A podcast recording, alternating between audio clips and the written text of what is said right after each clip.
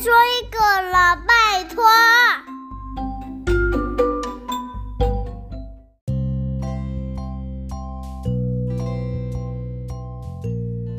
嗨，大家好，我是小飞姨姨。你觉得自己有价值吗？什么是自我的价值呢？不是自己值多少钱哦。简单来说，就是对自己的认同，觉得自己是一个很棒的人。今天的故事主角有四位哦，他们都曾经被认为是没有价值、没有用的，可是他们不想被这么认为，所以一起踏上了旅程，也在旅途中找到了值得信任的伙伴，找到了可以放心居住的家。我们一起来听听他们的旅途中发生了什么事吧。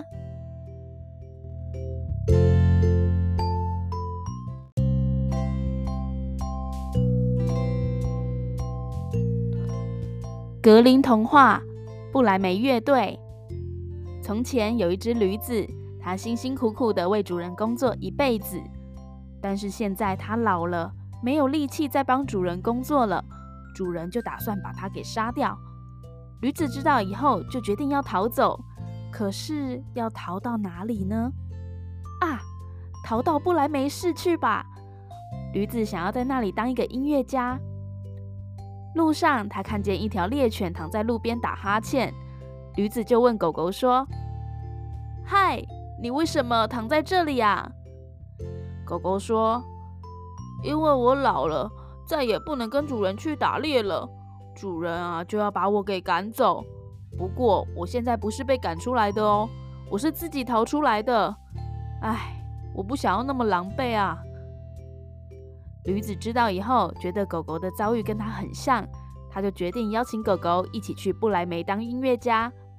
狗狗想都没想，就和驴子一起出发了。走了没多远，他们看见一只猫坐在路边，猫的脸上充满了忧愁，好像很烦恼的样子。驴子就问这只猫说：“嗨，你有什么烦恼吗？”猫说：“我的年纪大了。”牙齿钝了，反应啊好像也变慢了。我不能再抓老鼠了。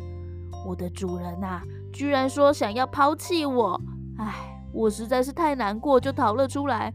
可是逃了出来以后，我不知道要去哪里耶。驴子和狗狗听完了之后，就邀请猫一起去不莱梅当音乐家。猫听了很乐意，这三个落难者就一起出发了。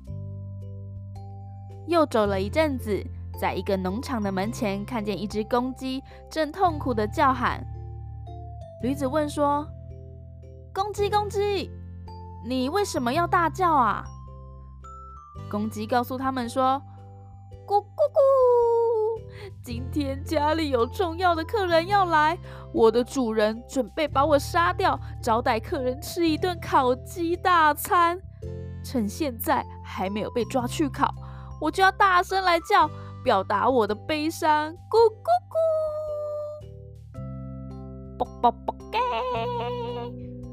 大家听完之后，认为公鸡有天生的好嗓子，就邀请他一起去当音乐家吧。于是他们四个就一起朝着不莱梅市走去。这天晚上，他们在森林里过夜。驴子和狗狗躺在大树下，猫和公鸡爬到树枝中。公鸡在睡着之前，朝周围张望了一遍，看见远处有一点灯光，他就猜那边应该会有房子吧。他就建议伙伴们一起去那边看看。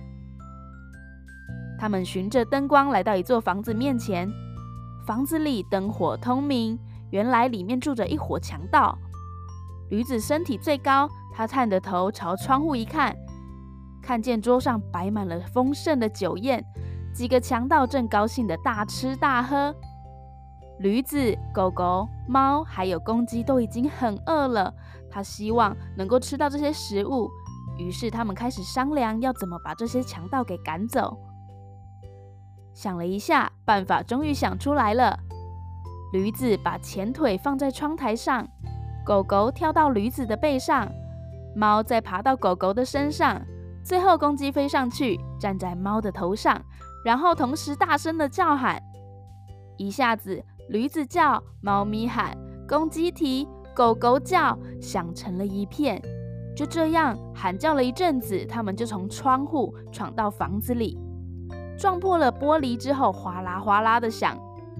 强盗们听见这些可怕的声音，以为有妖怪来，吓得跳了起来，慌慌张张就逃到森林里去了。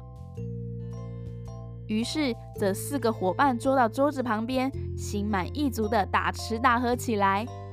吃完了以后，吹熄了灯。按照各自习惯找舒服的地方睡觉，驴子躺在院子里，狗狗睡在后门口，猫趴在炉灶的热灰里，公鸡蹲在屋梁上。因为他们赶路实在是赶得太累了，所以很快就睡着了。半夜，强盗的老大从远处看见屋子里面没有灯，他就派一个强盗去那里看看。强盗偷偷摸摸到厨房里，他想到炉灶里面去点火，结果却碰到了在灰烬里睡觉的猫。猫吓了一跳，就抓他，咬他，吓得他赶紧往后门逃。结果一不小心就踩到了躺在那里的狗狗，狗狗跳了起来，然后咬了他的腿一口。他又逃到院子里，结果被院子里的驴子踢了一脚。这时，公鸡被吓醒了，在屋梁上面大叫。强盗逃回去跟老大报告说：“呃，老大，老大，屋子里面有怪物，他用长长的指甲抓我的脸，门口啊还有人用刀子戳我，院子里面还有另外一个怪物用棍子打我，屋顶上面坐着一个大声公，大叫着要抓我，我只好逃回来了。从此。”强盗们再也不敢上这个屋子里来，这四个不来梅的音乐家就一直住在那里了。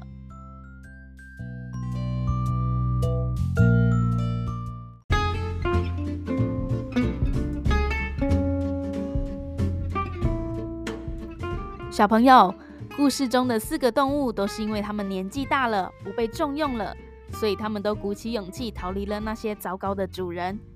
不过，他们并没有因此放弃生命和生活，没有因为别人觉得他们没有用，他们就觉得自己真的没有用，而是积极的去寻找生活的目标。所以呀，遇到了困难的事情或是难过的事情，也应该像他们一样乐观去面对，不要害怕踏出这一步。有的时候，只有自己可以拯救自己哦。再来，当伙伴的重点是什么呢？你想想，你和好朋友之间是不是也像他们一样，看到好吃的就想和对方分享，遇到被欺负的时候，站在和朋友同一阵线？虽然最后啊，他们四个并没有抵达不来梅，但是在过程中，他们得到了好伙伴，得到了自由，找到了自我价值，还得到了可以接纳他们的家。你有梦想吗？你有想成为的样子吗？或是你有想去的地方、想做的事情吗？